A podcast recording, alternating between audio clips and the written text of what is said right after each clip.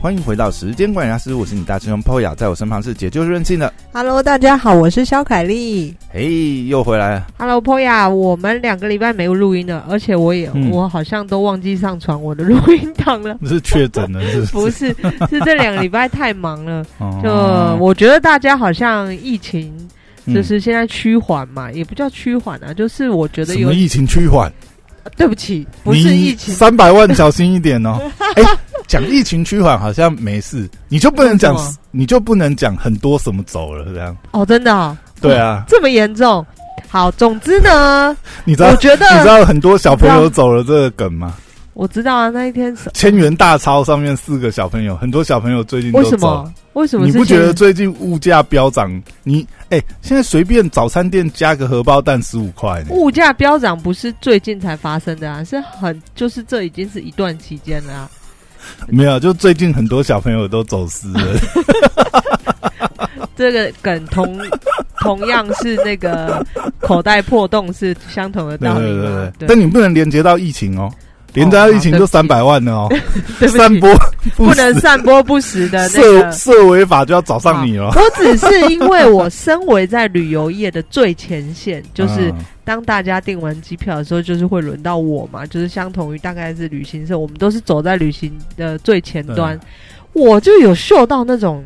大家就是要出国蠢蠢欲动的那种那种感觉。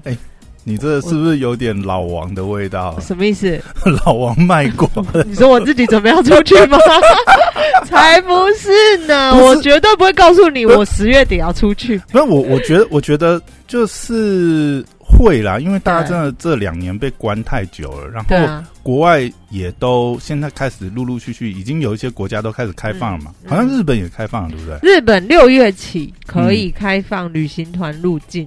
但呃，就是是个人行不可以。但是你那些什么检验或什么东西都有过的话，是不用被关的，是落地就可以开始玩嘛。对，但是它就是嗯旅行团，但我觉得会嗯逐步的开放啊。就是当日本如果假设当日本、韩国甚至东南亚其实都开放。了，嗯。你说台湾有什么理由还继续锁国？而且我觉得现在的状况应该是说，你看像，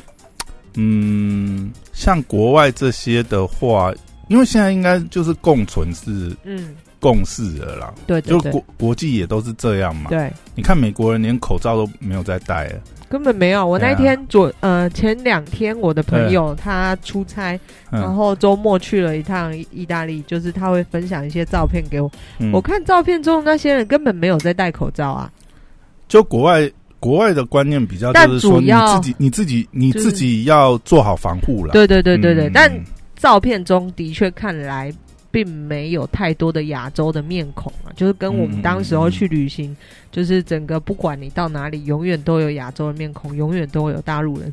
但不过现现在现在还有一个问题是，嗯，就是就算开放，他们可能也是要公布说，比如说他对哪些国家开放嘛。嗯嗯，对啊，嗯那就还是会有些地方可能现在曼谷已经开放了哦，欢迎大家可以去 去曼谷曼谷。shopping 的。对对对，你只要就是打满三剂就不需要隔离了哦。哎、但但是现在的问题应该是说，呃，比如说，可能你去的那些，比如说日本啊、泰国啊，嗯，他们现在开始慢慢开放了，就是嗯。你去可以不用被关，可是你回来还是要被关啊。回来我就赌他个会缩短成三天，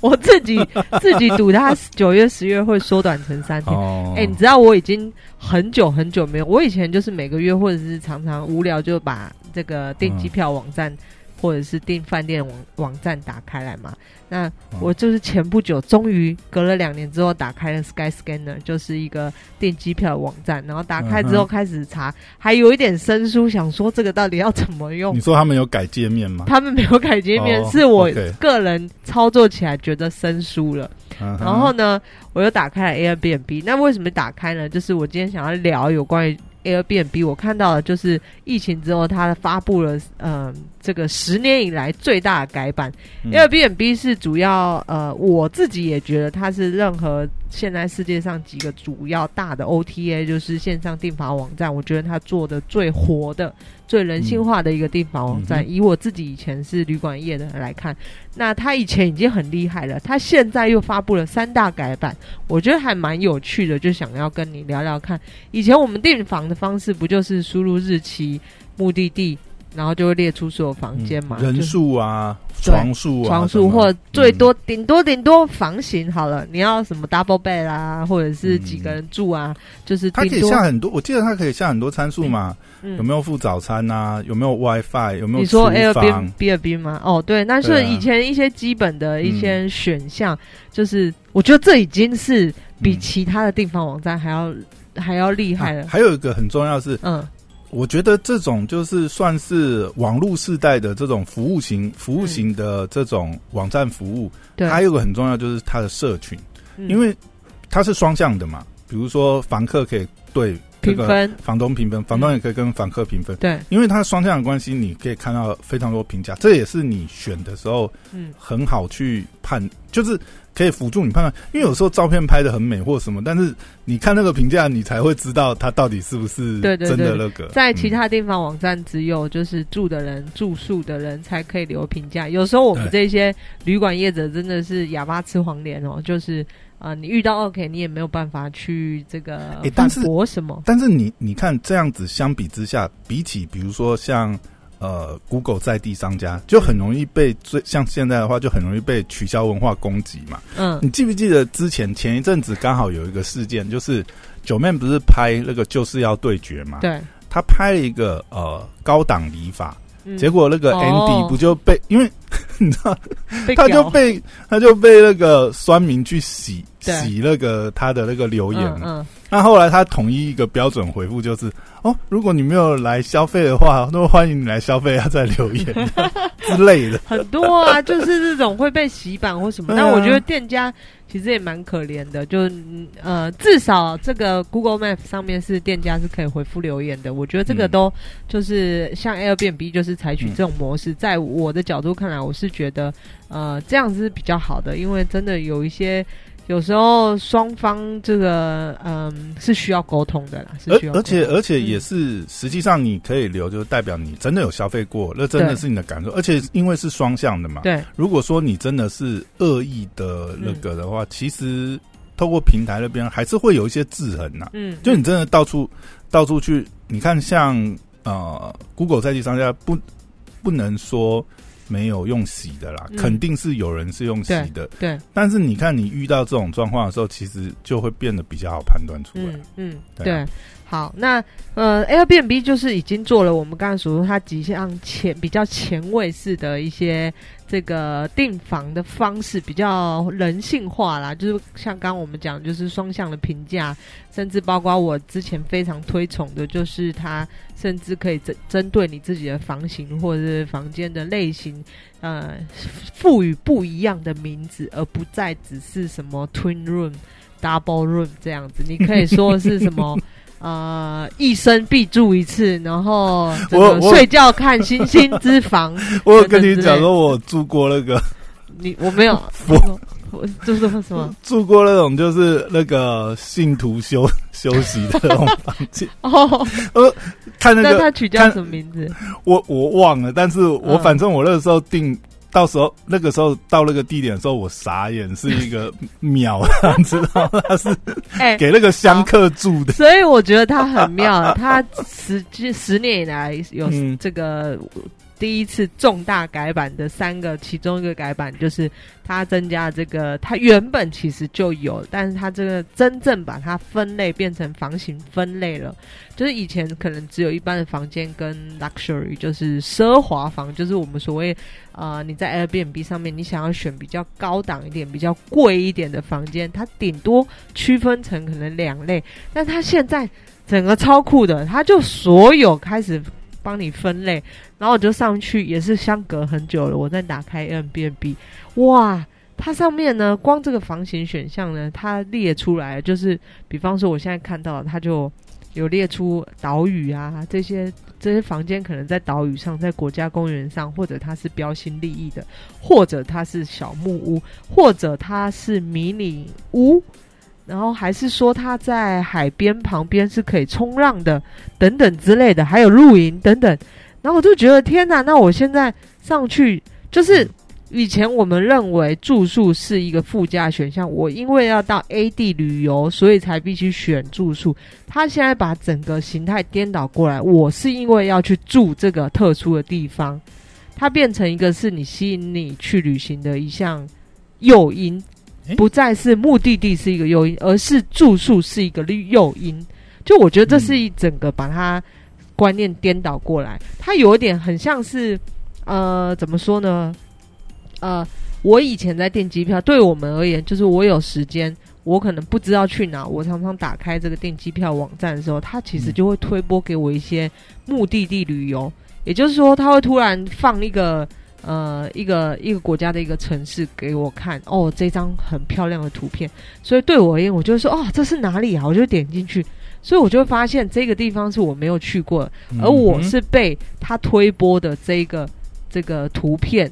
所吸引而去到那个目的地。那这个以前是定完目的，我想要去这个目的地，所以才附加去订房间，房间不是我主要。但我现在其实对一个旅行者而言，当我也不知道去哪里的时候，今天住宿类型，我打开 N B N B，他突然推播一个给我，哇，这个。住宿太妙了，它是在一望无际的大草原等等之类的，然后非常有特殊的住宿体验。那我如果是身为一个有呃有时间的，就是我可以弹性呃请假的一个旅行者，我会因为这个住宿类型很特别，想去体验一下，而订了这个房型，再去订我的机票。所以我觉得它很特别的是，它以往。住宿是一个被动型的选项，都是要先决定目的地之后，我才会去选择住宿。但是他现在帮你整个颠倒过来，他等于是他有很多呃气化型的推波，对对对，他是呃利用这样子的，等于是他改变他他他以实际的那个诱因啦，你真的去旅游，你想要玩什么？对，然后你可能可以玩到什么？从这种角度去包装了很多 promotion 的。计划方案之类的。对，那他他当然他要走到这一步，能够呃能够这个区分房间的类别，绝对是他的前一步做的很好。他前一步已经鼓励了全世界所有的房东，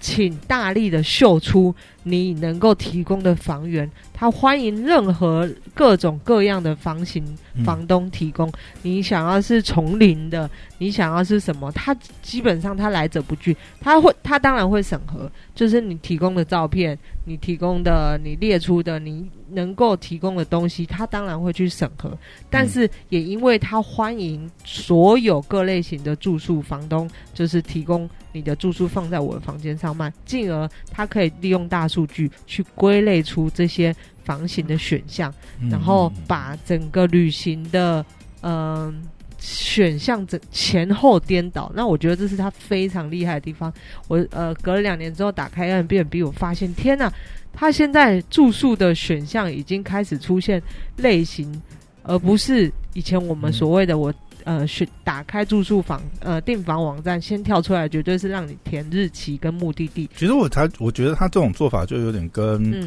嗯，之前像 Klook 啊，他们那些，他们等于就是，嗯，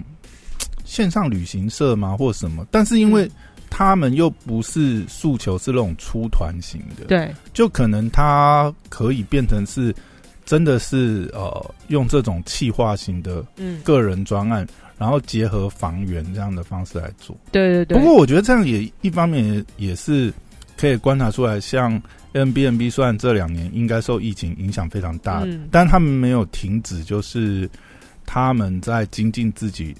研发、投资这些开发项目上面。因为你看，如果说以这样子的情况的话，等这两年疫情结束之后，他跟竞争对手差距真的是又拉大了，又拉大。因为这些东西除了原来的房源数量，你还要有足够的气化跟。嗯，这样子的界面啊，系统上面的修改，其实是很大的工程。嗯，那你看，呃，尤其是刚好这两年，对他们来讲，可能是外在服务反而是没有那么多，呃，没有那么多 loading 的情况下，他刚好他可以专心把这些东西修 把一修修到好，对啊，界面啊，什么前台的或者 AI 呃，这个嗯 U 叉嗯 UI 等等之类的推荐推荐系统这些，他他真的做的非常好，我觉得嗯。大家如果你打开 Airbnb 再去打开这个 Booking.com，你可以完全感受到 Booking.com 差人仍旧是在原地踏步这样。嗯。对，那我也绝对相信 Booking.com 养最多的可能是业务人才，但是 Airbnb 养最多的可能是企划人才，或者是那个城市的设计，因为它见面真的无时无刻都在吸引你想要订住房啊、订房。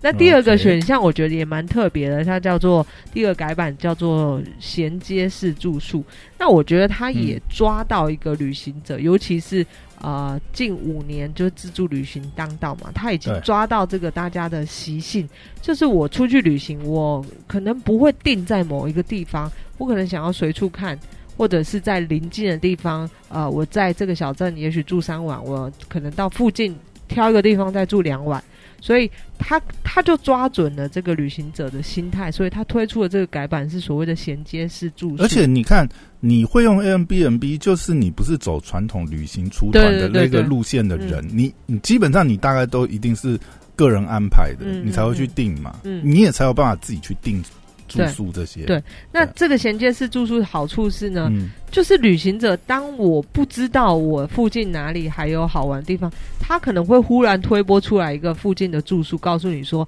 诶，你可以来这边住一晚了，因为这附近有什么什么。”所以他是不不是只有告诉你这个呃住宿这一家住宿还不错，他会顺便告诉你说，离你最近的几个地方也不错，你说他看看。他可能是利用类似呃演算法这样推播方，对，然后哦。根据你的所在地，他又推播你所在地附近的住宿，告诉你说，咦，也许你可以来这边住住看，这个地方也不错。诶，我觉得这个蛮有意思的、因为我不知道它背后的机制怎么做到了。对，因为有一种可能性是他用的，因为因为这有两种，我觉得他这种会有后面系统有两种做法可以做，嗯一种是他靠很大量的气化，嗯但是靠人去做这个事情，其实真的是太耗资源，嗯就是。他呃有非常多的计划在做这种 local 型的嗯。专案，然后甚至配套。但是我觉得比较可能的是，因为那种可能还是比较传统式的服务型做法，嗯。但是他的做法，我在猜想有可能是利用大数据来做，嗯，就有点像我们 Netflix 看片，你知道？对，就因为你说他如果有推这种衔接式的，嗯。那因为过往呃各种这个旅客都是假设都是 Airbnb 的用户，嗯。他可能就可以呃捞出这些关联性，嗯然后让系统去排去排出这样的 priority，就是嗯。有在这边订过的人，嗯。他们下次或者他们同一趟旅程曾经还去过哪里，他再把这个呃调出来，就是告诉，就是呃提供给其他的呃这个旅行者，就是说，诶，其实还有人选了这样的行程，嗯。甚至去去住宿什么，嗯，所以你可能就会看到是很完美的住宿搭配，因为乐视对。之前的旅客，他们可能用心想过，比如说我要先上山玩，然后再来我要去海边玩。我这一趟旅程我是要上山下海这样。嗯，我觉得这个除了你刚才讲，就是它可以让旅客整个旅程的衔接更顺，甚至还有一个，其实住宿最大的就是当你你你记不记得，可能如果当你要订一个住宿一个地方四个晚上的时候，呃，你选这一个饭店就正常的订房网站上啦，对。那我选了四晚，他会告诉你说这个这个饭店已经销售一空了，你可以考虑其他几个，但是嗯也许四晚里面可能只有其中一晚没有住宿嘛，但是他会直接告诉你说这个地方不能住。哦对，你说他现在的系统是有办法可以告诉你，就是我我猜了，我还没有真正使用过但是以往我们在其他的订房网站最大的最遇到最大的问题，可能是当我可能选在一个住宿里面，嗯。他他顶多只一晚没有办法住，但是他会告诉你这个饭店订不了，请你去嗯。订其他四个晚上都能够住相同住宿，但是仅此而已，就是把消费者给打死了。但对。对我说，假如今天系统会告诉我说，我订了呃这个地方四晚不行，其中一个晚上没住宿。那我觉得，如果 Airbnb 能够写系统写到告诉我说，这个晚上没有房间，但是我可以推荐你到附近邻近的住宿，那边其实也蛮不错的，等等之类。虽然对他们而言，可能都是都是住宿收入，对他对 Airbnb 而言，不管你住哪里，其实对我来说都是就我都赚钱嘛。但是他其实这样的系统写写到会帮助到。把客人带到其他邻近的而而且而且这样子的话，才是就是以媒合平台来讲，对，对于呃饭店来讲，这些跟他合作的饭店来讲，更有想对，因为你等于是会让我的这个空房的利用率到一个最大值嘛，你可以让我到最大值，就是这个客人我可能只能接他三晚，对，但是因为你的平台没合，对，本来你讲对，本来不知道，那就平台呃，就饭店业者来讲，他如果知就是。这个东西其实我觉得对 Airbnb 来讲，它是双向的。它不管对它的供给方、对这些饭店业者来讲，或者是对客户来讲，它都是很好的一个宣传点。你又更弹性了嘛？对啊，所以呃，我说了嘛，它就是我可以感受到，它不止只有站在他只想赚钱这一点，就是饭店房网站其实都是赚佣金嘛。但是你看其他订房平台，他们。我我觉得他们只是想赚佣金，因为所有的客人在网站上订住宿，对他们你订 A 订 B 订 C，他都是能够赚到佣金，所以他才不管你去订哪的。没有这种有的时候想系统设计的时候是蛮直觉，但是有的时候对到商家或者对到消费者来讲，就是有一些这些真的是。很细微的使用性的差异，那也会让呃，比如说合作的店家会觉得，哎，你真的是有在帮我。对你虽然是你虽然跟我们收了这个呃，可能这个平台费用、服务的这些费用，对，但是我们也真的因为你的这些服务，我们就扩展到，我们就接触到更多客人。你讲对了，就是平台你收我佣金，那你不能只是告诉我说你只就是只花广告钱。对对对，就是打你你怎么帮我推广的嘛？当然啊，这个我觉得平台都有平台的说法。哎，我我你这个。房网，你这个房源在我们这个版面上，我们的推播次数多少，它都它可以给你报表嘛。尤其是现在这种系统很简单啊，对，他们后台一定都会有，你有多少人浏览过你的这个页面，甚至他用这个来提示提示你，哎，或许你可以做什么改进，你你的房源可能会更容易，就不是人家一进来就跳出嘛，就跟做电商的那个概念一样。哎，但是。我觉得还有一个诶，你看，因为他有推这种衔接式，对。我觉得如果说他有点就是呃，把你一套行程包到好，还有就是 M B M B，因为这种他就可以去搭平台的优势去，因为我一次跟你订可能四晚、五晚、六晚，算是不同的饭店，但是折扣上面你或许就可以给我一个是完整的折扣。哦，你说它是结合的，嗯嗯嗯，因为你本来就是你订阅多天，你应该会得到一些 rebate 嘛，嗯，但是如果现在就平台方这边，它可以这样串接起来，然后给这个 rebate 的话，我觉得又是对消费者来讲，我就更想在你这边订啊，我不会想说，哎，我我我本来在 Booking.com 才搜得到，我就订 Booking.com，然后在两晚订你的。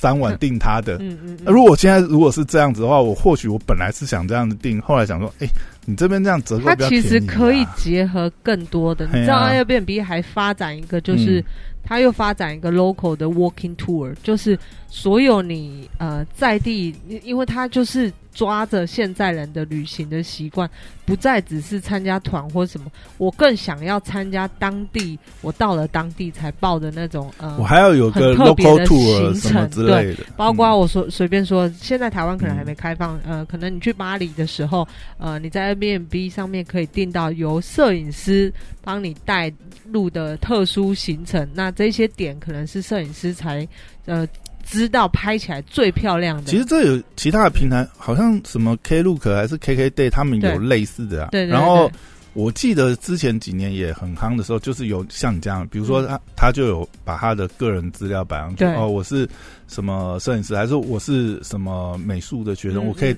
我可以去导览带你去逛故宫这样子。对对对对。如果你是外国人来的话，那我也是双语可以通，还是我可以讲英文、日文，有有的会这样子列嘛？就是他可能。我不知道那他们算不算是导游哎，还是怎么样？就是有点像个人个人接素人导游那种，你就这么把你自己的资料抛上去这样子，然后你的我收费我对这种，标准，我对这种其实还嗯蛮有兴趣的，包括呃嗯，可能可以带建筑的导览，或艺术的导览，或者是呃特殊行程。对我来说，我都还蛮喜欢这种是在。是在传统的旅行社买不到，就是我想要嗯走的是不是大家走的行程，那对在 Airbnb 上就可以达到这个目哎、的。你看这个东西，它如果真的能够，就是因为这这个这个哈，呃，一定还是要跟，因为旅行其实跟文化结合很深对对对。对，那你如果要做到这种程度，就是结合当地甚至是当地的风俗民情、文化的这种 tour 导览，因为嗯。我觉得像比较传统，你说啊、什么美术馆导览或者什么景点那些，嗯。我觉得都还蛮一般。可是你你想想看，我们现在会比较想要的那种呃呃旅行的那种体验，嗯。很有可能是你就是想要去参加当地一个活动、一个祭典。嗯，那如果说能够有人带，然后让你很能够融入那个文化的那个比庆典里方说，以，前其实我们曾经想要开团去带这个妈祖绕境，对对对，我说类似像这种，如果说在台湾的话，我们可以带外国人去体验这种嘛。嗯。那比如说你去日本什么一些什么花火节或什么东西，嗯嗯我我不知道，就是有类似，比如说我们也有那个啊，哎，那个叫什么？那个丢炮的那个炸邯郸的那个，哦对，类似这种其实盐水风炮，啊，盐水风炮，对对对。对。哎，你看类似像这种，如果说哦，像这种旅行行程，然后不管是国内国外，他在地的 local 的企划能够安排这种 tour 行程，嗯。可以买得到这种，嗯，我觉得好像嘖会蛮吸引的、诶这就是种蛮有趣的啊。对你真的可以这样子玩的话，你就会觉得，哎、这样就真的是，就是这个对于你就你就把它想成，其实对他的确可能赚不了太多的收入，但我觉得对于现在的人想要。呃，你想要有一点业外收入的话，嗯就是口袋收入的话，这是一个蛮好的方式、它其实是它是创造需求的一个方式，因为你很多时候当然旅行是要自己做功课，嗯。但是你看现在人也是比较繁忙嘛，对，然后如果说你真的去哦、比如说去讨论群组，去嗯。找人家就是已经写好的旅游攻略或什么东西，其实有些东西它也是会有时效性，或者是说个人的。因为每个人的那个出外的求生技能不同的，别人可以这样玩，你不见得可以、对哦。对对对对对，那比如说，比如请，勿尝试这个阿姨叔叔有练过。对啊，比如说有人就是写的是青年旅社攻略 啊，你真的去住了青年旅社，你搞不好住一晚你就受不了。我这这是什么？我我怎么全身起疹子了？你就真的没办法走那种行程的话。但是你看，如果说平台有这一种，然后而且这种媒合啊，如果说。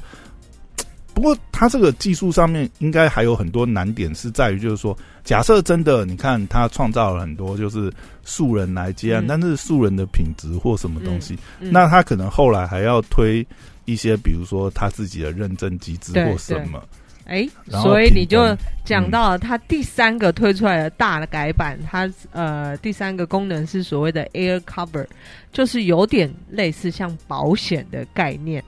就你就会想说天哪！哦，原来住宿也是需要保险的，但是在 Airbnb 上的确是需要，因为不可讳言，就是在这个 Booking.com 上面，很多大部分还是认可过有旅馆证照，就是真正的那种旅馆嘛。那它当然就是不太会有意外。我意思是说，危险的状况可能是房东人怎么样，或者什么这种，在一般正常的旅馆上要发生几率是比较少的。但是因为 Airbnb 上面是主要是这个各种各样的人，你都可以提供出你的房源，你家有一个房间，还是你的车库都你看他可以嘛。他原来的愿景，对不对？一张沙发也可以出租，对 那你怎么知道那个沙发 诶弹簧坏了还是什么的？对，所以呢，他也知道他的弱点是什嗯么，他就提供了，就是他针对于他的弱点，其实他以前已经提出了一个制度，叫做五星房东制度。那要获得这个五星房东，其实非常非常难。可是当我今天是一个住客，想要在 Airbnb 上面订房，我只要看到五星房东，其实我会非常非常放心，因为他们的审核，你要获得这个勋章是很难的。你真你真的已经有足够多的这个房客住过，对对然后有足够多的评价，对证明你不是一个虚假的房源。对，所以他们一直在针对这一项他们的弱点去加强、去补强。那今年的改办的确又推出了一个重大的这个保证，叫做 Air Cover，就是类似像保险，它保证上你只要有这个。呃，air cover 的话呢，呃，比方说好了，你的房源预定会获得保障。若如果你在三十天入住以前，房东随意取消你的住宿，他们会负责帮你找到一呃相等或更好的住宿替代。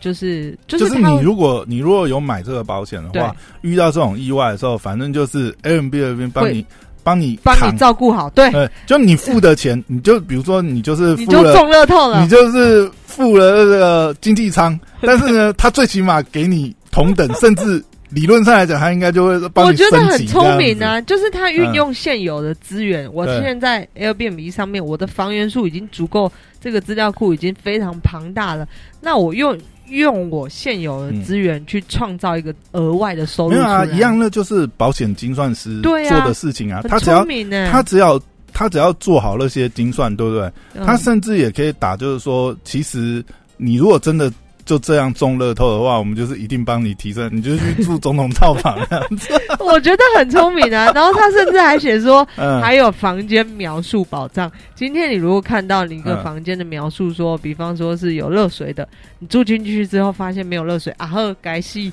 你 没有 WiFi。对你又可以申请退款了。哎、你你知道吗？我今天看到一个这个，我不知道它算是新闻还是一个搞笑的内容啊。嗯我我没有去查那个来源，嗯但是他说呢，现在台北呢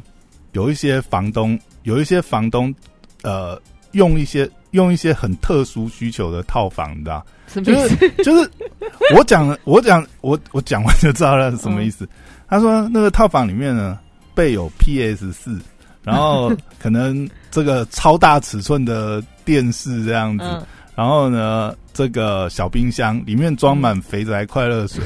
然后 X box 啊，然后十万以上的主机这样，专门就是让这个 肥宅去。这不是跟那个 K 书中心或者是 QK 什么一样的对？类似就是也是有一种特殊的需求，就是如果你真的，因为有时候你可能在家里没有，就是你可能家里也有，但是、嗯但是可能家里呢有太多干扰的因素，干扰因素。对嗯，那你有时候就想说，你就想好好打个电动你就好好耍废这样。对，然后就 哦。我想那他是长租还是租小时我？我我想我想到，呃，我我想到那个文章，它的起源是什么？它的起源是说，不知道那是网络聊 会不谣会有一天他说他说：“他说呢，他有个朋友呢，就是在外面弄了一个小套房，然后就是装了这些装嗯。装置，嗯。然后常常跟他老婆讲，就是说啊，不好意思，我要出差，然后实际上去那个小套房耍飞一个礼拜之类。我觉得以后 Airbnb 上面会出现这个房型，哎、其实我觉得这个房型还蛮我不知道应该欸。会蛮卖的吧？如果他弄的比那个那个那个网咖还要舒服的话，你看哦，比如说像这种廉价、啊，对，前阵子这样子端午廉价嘛，嗯，那再加上现在其实有些设备，你说 PS 五真的现在很难买这样。嗯，那、你可能就廉价想说好好打三天电动，哎、干脆租个房子你，好宅，然后全部都 这是你的幻 准。备好，然后就关在里面，好好打他个三天。你今天可能会创造 Airbnb 上面另外一个房源类型的选择。不是我真的有看到，就说有人有说真的是有人投资，就是做这种类型的套房。我来注意一下其实。其实以前也有，你知道，以前有那种呃，就是电竞旅馆，你知道吗？因为因为电竞的那个台北车站呃前面有一家，对对对，因为呃，其实很多它都是坐在车站附近，因为嗯我不知道它是它是可能是以前可能，我觉得他们那一种有点，他们的客群会不会是瞄准那种，就是阿兵哥啊，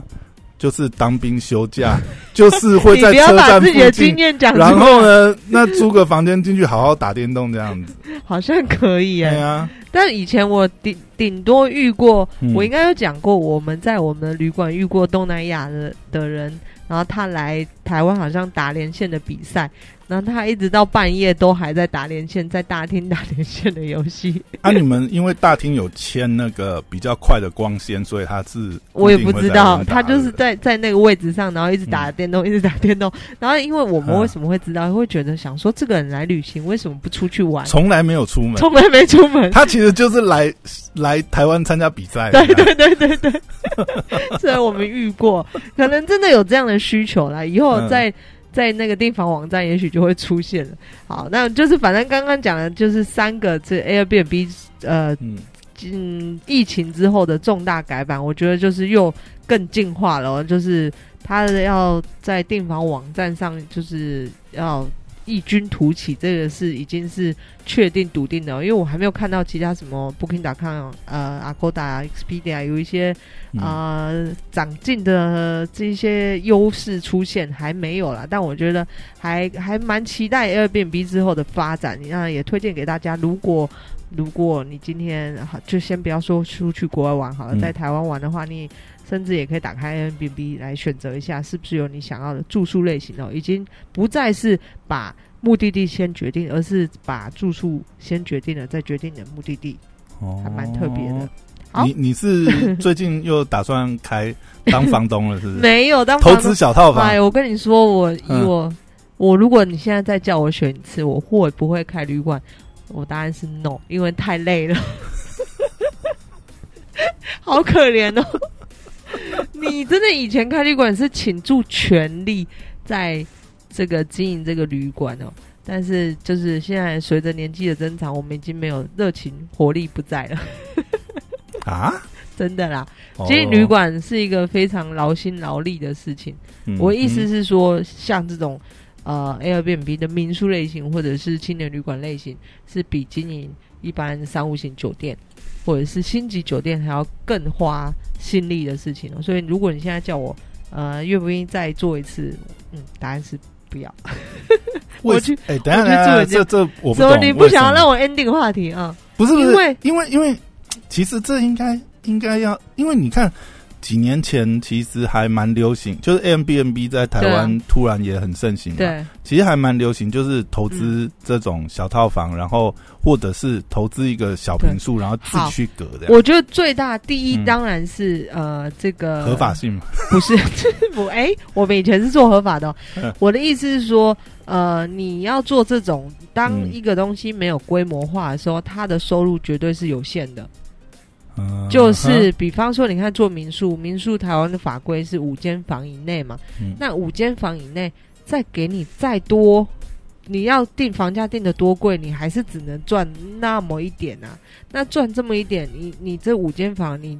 总是需要人打扫吧，总是需要网络吧，总是需要工班维修吧，总是需要什么吧？这些不管你是做午间、做时间还是做五十间，你都是需要这些人存在的。嗯，你说他他有一些规模经济的那个对，的瓶颈在，当如果你你开民宿、开旅馆是为了嗯。利益的话，就是当然你需要呃把你的利润再拉高的话呢，嗯。你做小间的是那个利润是拉不起来的，嗯。除非你嗯做兴趣。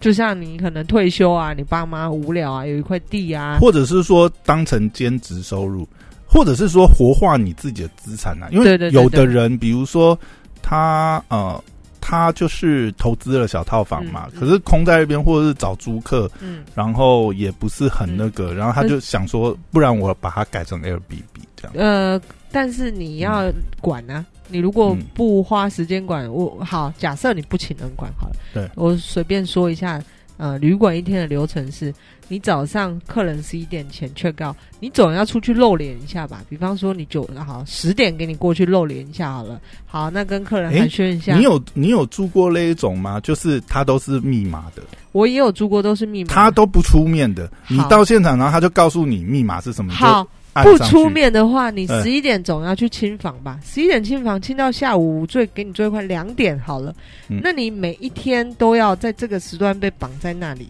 等于说你其实其他的正职是，嗯除非你去找晚班或找什么好了，你可能还有能够兼职的收入的可能。但是如果你一般板白班的话，这个是不太可能，因为你中午就是打扫的时间就是要定在那边。哎，也是哦。这其实其实真的时间上面是没有。对啊，那你不想被定，你就要再去请一个人，嗯但再去请一个人，如果你的规模经济不够大的话，那这个是划不来的。对，嗯那甚至包括床单、被单，你想说哈，你自己清洗就好。对，你可以自己清洗省钱，可是你有没有想到，可能下下雨天或什么的啊？万一你这个嗯嗯没办法干或者什么，你是不是又要想办法解决，拿去外面烘啊或什么？那这些都是人力要去处理的。嗯额外的成本。对啊，所以它不是说呃，我有个三五间小套房，我就可以做起这个生意。嗯就是你或想象的很美，但实际上就是你要真的人可能被绑绑在那里，但又赚不了太多钱。就它它还会有一个基本的坎，你没有到那个规模经济的话，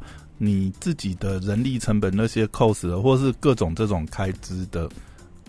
固定成本 cost，可能对 cover 过来也所剩无几了，不是很好的生意的。对啊，那当时候嗯我们是因为还好做到规模经济，也就是就还算 OK。就一来连一两百间房这样，对对对，没有那么多啦，对，差不多一百一百多。床位有了，床位有了。对对对，嗯但是呃，主要还是因为真的是需要付出很大的心力，就是你住宿业其实它是一个人与人之间的互动的的行业嘛，你不可能就不管它。那你看经营者怎么样啊？有的有些经营者他也完全不跟客人互动，但是我们属于是会一直跟客人互动的。那嗯跟客人互动，你就必须要花很大的力气，就是这个真的每次上班完就是会虚脱的那种。对，就年轻的时候可以做，对对对对。就还很爱跟人家哈拉沟，通，对对对对，嗯聊天的时候很爱交朋友的时候可以，哇，好怎么好悲哀哦？没有突然发觉青年旅社真的是很名副其实哎。